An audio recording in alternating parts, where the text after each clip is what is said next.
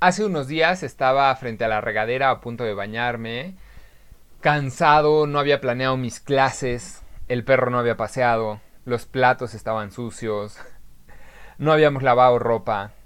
Y creo que lo dije en voz alta, estoy harto de estar encerrado. Y creo que no soy el único que lo ha pensado, que lo ha experimentado en estas semanas muchas profesiones y muchos trabajos han provocado que las personas ya salen a la calle, a su lugar de trabajo, con ciertas normas de, higiene, de, de cuidado, pero los maestros seguimos dando clases desde nuestra casa. Entonces es casa, es salón de clases, es lugar para los hijos o para la pareja. Y entonces esta sensación en algún momento llega. Por eso me dije, tengo que hacer un podcast acerca de cuáles son las estrategias psicológicamente saludables para que manejemos de una mejor manera esto. Creo que ya no se trata de las mismas recomendaciones del inicio de la cuarentena ya em, las publicaciones que aparecían en Facebook acerca de la ansiedad de estar encerrados y de, no sé, cierto tipo de cosas que podíamos hacer y de, de lávate las manos todo el tiempo, cosas que siguen vigentes, pero ahora definitivamente, en términos de emociones, estamos en otra etapa. Entonces, hoy vamos a hablar de qué puedes hacer para evitar y para manejar mejor este hartazgo de estar encerrado, de estar encerrada. Hola, soy Juan Gaitán, maestro en psicología, profesor y conferencista. Aquí encontrarás tips y ejercicios para ser un docente que disfruta lo que hace a pesar de las dificultades. Mi psicólogo dice podcast te ayudará a vivir en equilibrio emocional y a poner en práctica estrategias concretas que te llevarán a ser tu mejor versión en tu trabajo y en tu vida personal. Comenzamos.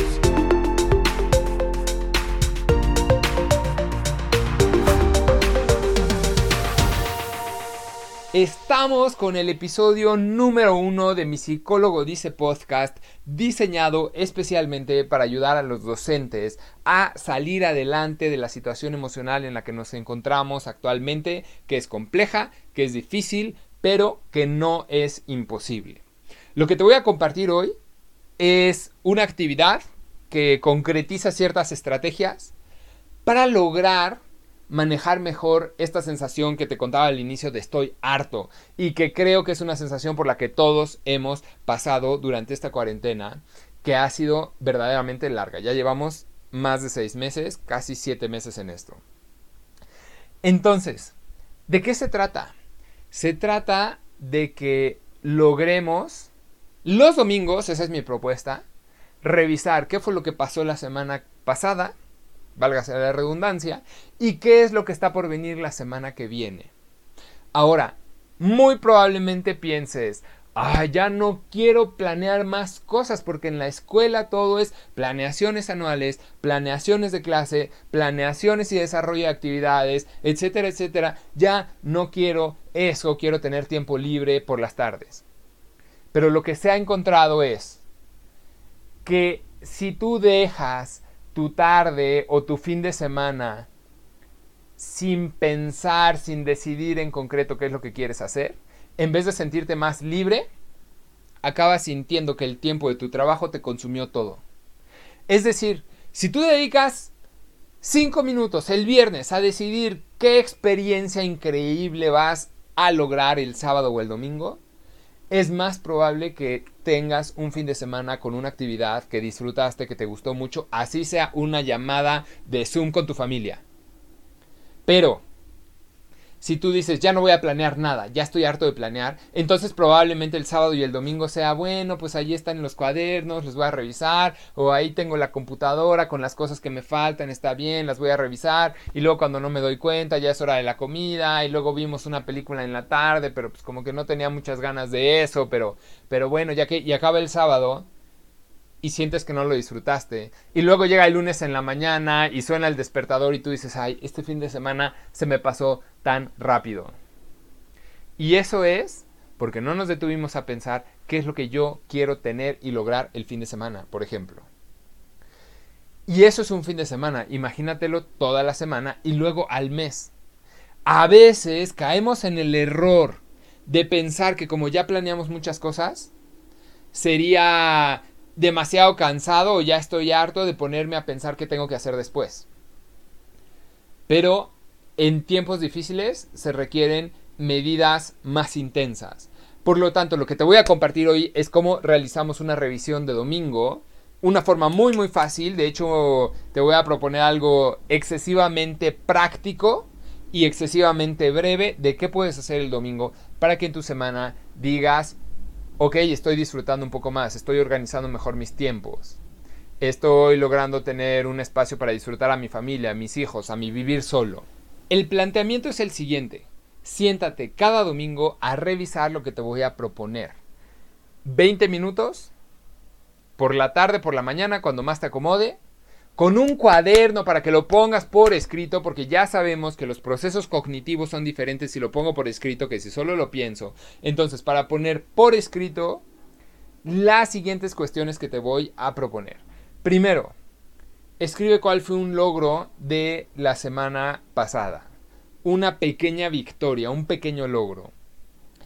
Y de que lo hay, lo hay y puedes tener una vida verdaderamente trágica y pudo haber sido una semana excesivamente pesada, pero siempre hay un logro. Em, las personas que, psicólogos que proponían estos ejercicios ponen como ejemplo, em, vas, en, vas a ir al súper y a lo lejos viste un lugar de estacionamiento más cerca de la puerta. Y entonces lo escribes como un logro. He puesto atención para lograr cosas sencillas como esas. Eh, mi hijo me dio un beso. ¿En qué sentido ese es un logro? Pues en el sentido en del que, perdón, en el sentido en el que yo lo he querido, yo lo he acompañado, yo lo amo, yo me divierto con él y entonces él viene en la mañana y me da un beso. Ese puede ser un logro. O puede ser un logro que simplemente di todas mis clases y no me eh, no morí en el intento, eh, seguí avanzando, sí logré los avances esperados, o no logré los avances esperados, pero creo que conecté mejor con mis alumnos y eso me va a permitir más adelante ir quizá un poquitín más rápido, no sé, abrir los ojos a verdaderos logros. Seguramente ya me has escuchado decir que la ansiedad acostumbra a la mente a pensar en riesgos, cuáles son los peligros, cuáles son los riesgos que hay a mi alrededor. En cambio, lo que podemos hacer es entrenarla a estar mirando logros. Entonces, lo primero que voy a hacer antes de cualquier tipo de planeación el domingo es pensar en un logro.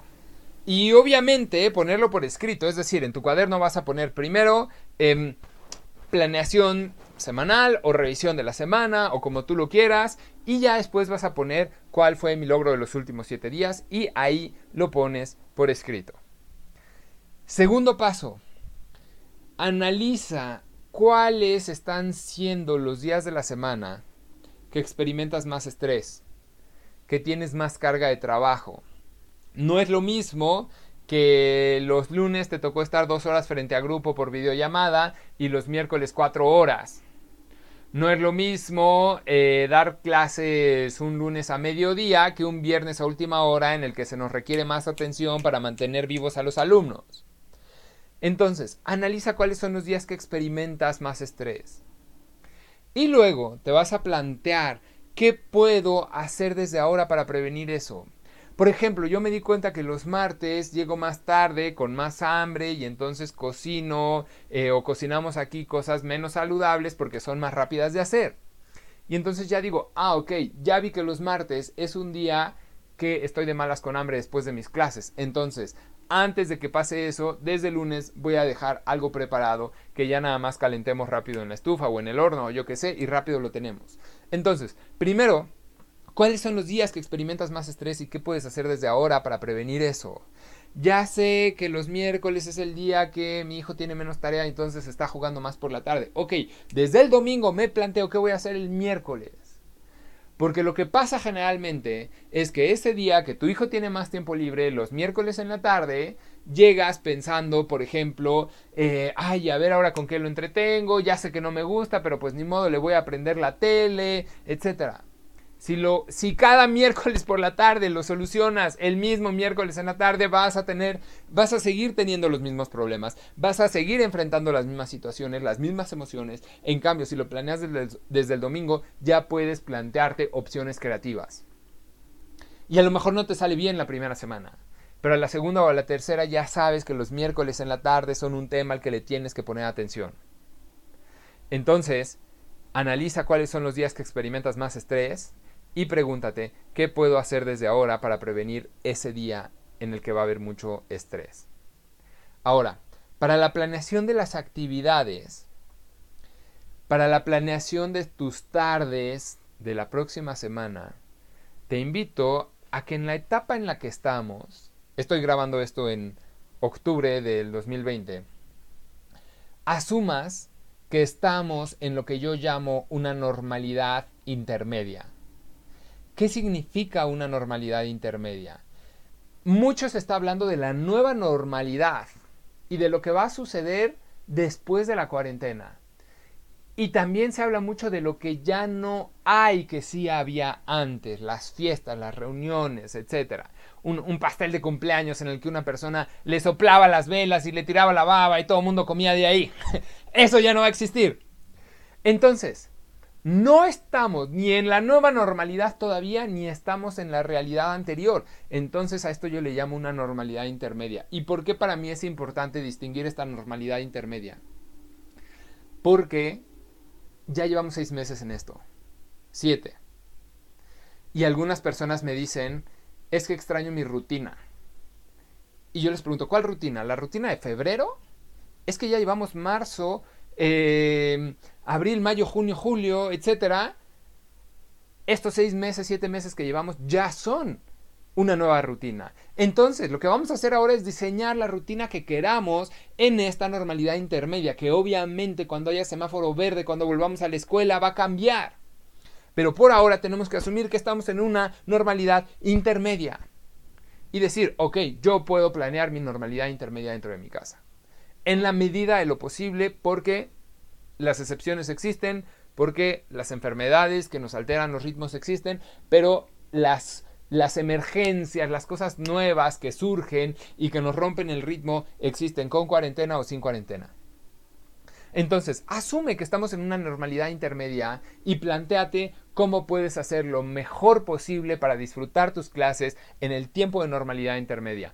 Cómo puedes eh, plantearte tus mañanas, tus tardes, tus noches para que disfrutes más a tu familia en esta normalidad intermedia. Asume que estamos en este punto medio en el que la incertidumbre tampoco es total, porque ya sabemos que la próxima semana, cuando hagas tu revisión de domingo, ya sabes que la próxima semana vas a estar los siete días en la casa. Al inicio, en marzo, estábamos pensando, pues a ver si nos dicen que el próximo miércoles o que el próximo lunes o que en dos semanas ya regresaríamos a clases. Ahora ya sabemos que los próximos siete días vas a estar en tu casa dando clases a distancia. Entonces, con esta realidad de ya saber que estás dando clases a distancia, puedes planear de mejor manera lo que está por venir. Entonces, vamos a necesitar rutinas intermedias para la normalidad intermedia. Y está bien, y se vale que no te guste, pero también se vale pensarlo para sacarle el máximo provecho posible. Ahora, no digas, también cuando estés pensando en esta rutina intermedia, no digas, bueno, a ver, eh, los viernes por la tarde, mientras no podamos salir, y, le añades a este mientras no podamos salir, ay, porque quién sabe qué, cuándo vaya a terminar esto, em, y mientras dure esto, porque, porque no sabemos hasta cuándo, y bueno, ya espero que no mucho, es decir, cuando digas la frase que estamos en una normalidad intermedia, dilo y ya, y, que no, y no dejes que tu mente se vaya a toda una ideación de, uy, ¿hasta cuándo? Y yo recuerdo que en el 2009 solo fueron 15 días, o fue un mes, o lo que sea, eh, y ahora, entonces, ten cuidado de caer en la trampa de quedarte rumiando el pensamiento de la temporalidad, el pensamiento de cuándo se va a acabar esto. Porque eso ya lo tenemos bastante claro que las noticias se van dando em, de manera distinta cada semana y va viendo nuevos números y nos van a dar nueva información y demás. Entonces, esa parte no la tienes controlada. La que sí tienes controlada es que por lo menos los siguientes siete días vas a estar en tu casa dando clases a distancia. Entonces, cuando digas mientras dure la cuarentena y cuando pienses en tus, en tus rutinas de la normalidad intermedia, no te vayas en la trampa de a ver hasta cuándo dura esto. Entonces, vamos a visualizar la semana desde antes sin caer en el error de creer que todas las semanas son iguales. Porque ese sería el otro extremo también, ¿no? Como creer que ya todas las semanas son iguales, entonces ya lo tengo manejado, pero de todas formas me sigo sintiendo muy estresado o muy estresada. Mis webinars generalmente los inicio diciendo, tenemos que empezar a hacer algo diferente a partir de este webinar si en este momento te sientes estresado, porque si los próximos siete días realizas lo mismo que los siete días anteriores, entonces la próxima semana muy probablemente te vas a sentir con el mismo estrés o la misma ansiedad o las mismas emociones negativas que estás experimentando en este momento. Entonces, para evitar eso, desde antes, ese domingo, lo segundo que anotaste, lo primero fue el logro, lo segundo que anotaste va a ser analizar. Analizar cuáles son los días que experimento más estrés, generalmente en las últimas semanas, y qué puedo hacer desde ahora, desde ahora para prevenir eso. Y entonces haz un escáner real, real, real de cuáles son mis días, cómo son. Yo llevando una especie de diario que, que, realizo desde hace ya un tiempo me di cuenta de estas cosas como, ah, ok, los martes llegaba con más hambre. Y, no me daba cuenta que siempre era los martes. Y no me daba cuenta que siempre el ambiente en casa se, eh, el ambiente en casa se ponía tenso los martes. Hasta que empecé a notar el patrón con análisis de este tipo. Y luego ya vas a empezar a planear tu recreación. Esa es la tercera parte. Como dije, este es el, modelo más, más, más básico de una, eh, de una planeación de domingo. Primero, cuál fue lo que logré la semana pasada, analizar los días en los que experimenté más estrés o más desorden o más emociones que no me gustaban y luego planeo, tercer paso, planeo mi recreación. ¿Qué significa esto? Que en las distintas áreas que componen la vida, una de ellas es el tiempo de recreación, el tiempo que yo decido pasar solo para divertirme. Y bueno, el tema de la televisión Podríamos discutirlo mucho si en verdad divierte o no divierte, o si solo es apagar el cerebro, o si lo podemos tomar como tiempo de recreación real. Pero yo te sugiero que planees el domingo tiempo para divertirte. Y eso puede ser jugar en el piso con tus hijos, eso puede ser si ya se puede salir al parque a caminar por donde tú estás porque no hay mucha gente o lo que sea y las normas de seguridad lo permiten. A lo mejor decidir salir con tu hijo eh, mientras platican de ciertos temas. Pero desde el domingo velo pensando. Porque ¿qué es lo que sucede? El domingo no lo pensamos y entonces el lunes de repente nos aparece una hora libre a las 7 de la tarde porque ibas a dar una asesoría extra privada eh, a distancia y tu alumno te canceló y entonces dices, ah, ya tengo las 7 de la tarde libre. Y entonces si el domingo ya habías pensado que si te aparece una hora libre ibas a ir con tu hijo al parque, eh, entonces lo realizas. Pero si no, entonces dices, ay, bueno, a lo mejor adelanto algo más de tarea, te pones a hacer más cosas de trabajo y entonces la vida se desequilibra y la balanza se cae completamente hacia el lado del trabajo y se queda olvidada la vida personal y la vida familiar. Por lo tanto, desde el domingo piensa, ok, el jueves sí o sí a las 8 de la tarde me voy a hacer una hora para estar con mis hijos. El miércoles a las 9 de la noche me voy a hacer una hora sí o sí para cenar a solas con mi, eh, con mi pareja y mis hijos los vamos a mandar a no sé dónde.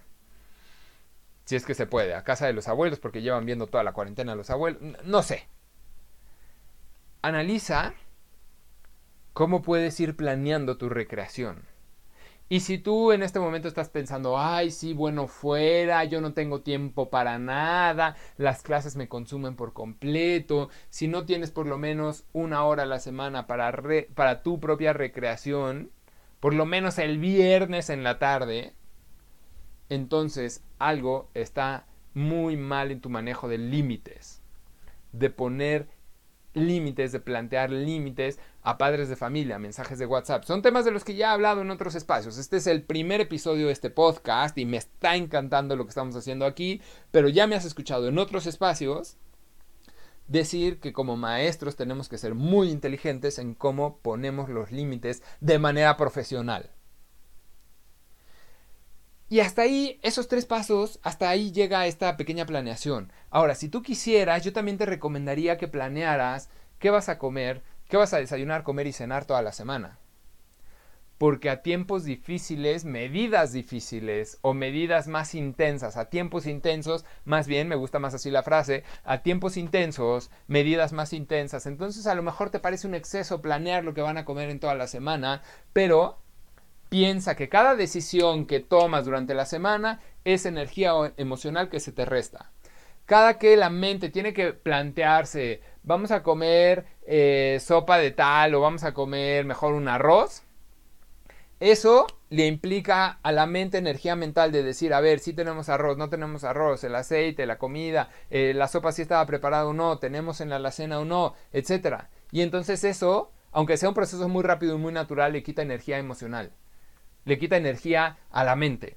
Si tú ya lo tienes decidido desde el domingo, que estás más tranquilo, más tranquila, entonces cuando llega el miércoles con mucha tensión ya no te peleas con nadie para decidir en casa si va a haber arroz o va a haber sopa, aguada o yo qué sé. Entonces, eso lo decías desde antes. Las comidas, insisto, los tiempos en los que te vas en, los que te vas a dar un baño, si todo eso lo vas pensando desde el domingo y lo vas anotando, entonces la semana se vuelve muchísimo más fácil. Ahora bien, esta práctica, obviamente, la primera vez que la realices va a costar mucho trabajo. Pero la segunda vez va a ser relativamente más fácil porque ya sabes que la semana pasada distinguiste que los martes a la de la comida llegabas con más hambre y más cansado o más cansada y llegabas más de malas. Y entonces la próxima revisión ya vas a decir, ah, ok, a ver qué días estoy de malas, porque ya sé que eso es algo que me gusta y que me ayuda, más bien, que me ayuda a analizar. O si ya tenías una idea de que los miércoles a las 8 de la noche sí lograste hacerte una hora para estar completamente presente para tus hijos, entonces la próxima semana ya vas a decir, ah, ok, aprovecho esta hora también, esta me la quedo y repite. Entonces, cada semana va a ser más fácil. Cada semana va a ser más fácil esta revisión de domingo. Y entonces, este hartazgo de estar encerrado no se quita de manera mágica. Pero si le quito estrés, si le quito decisiones difíciles, si le quito eh, encuentros de estar de malas por tonterías, como si vamos a tomar sopa aguado, si vamos a comer arroz, que yo sé que son tonterías, pero también sé que las familias llegan a discusiones muy intensas por razones como estas. O esto dispara la discusión y luego vienen temas más profundos. Ok, cuando empiezo a manejar eso mejor desde el domingo anterior, entonces la práctica me ayuda a realizarlo de mejor manera.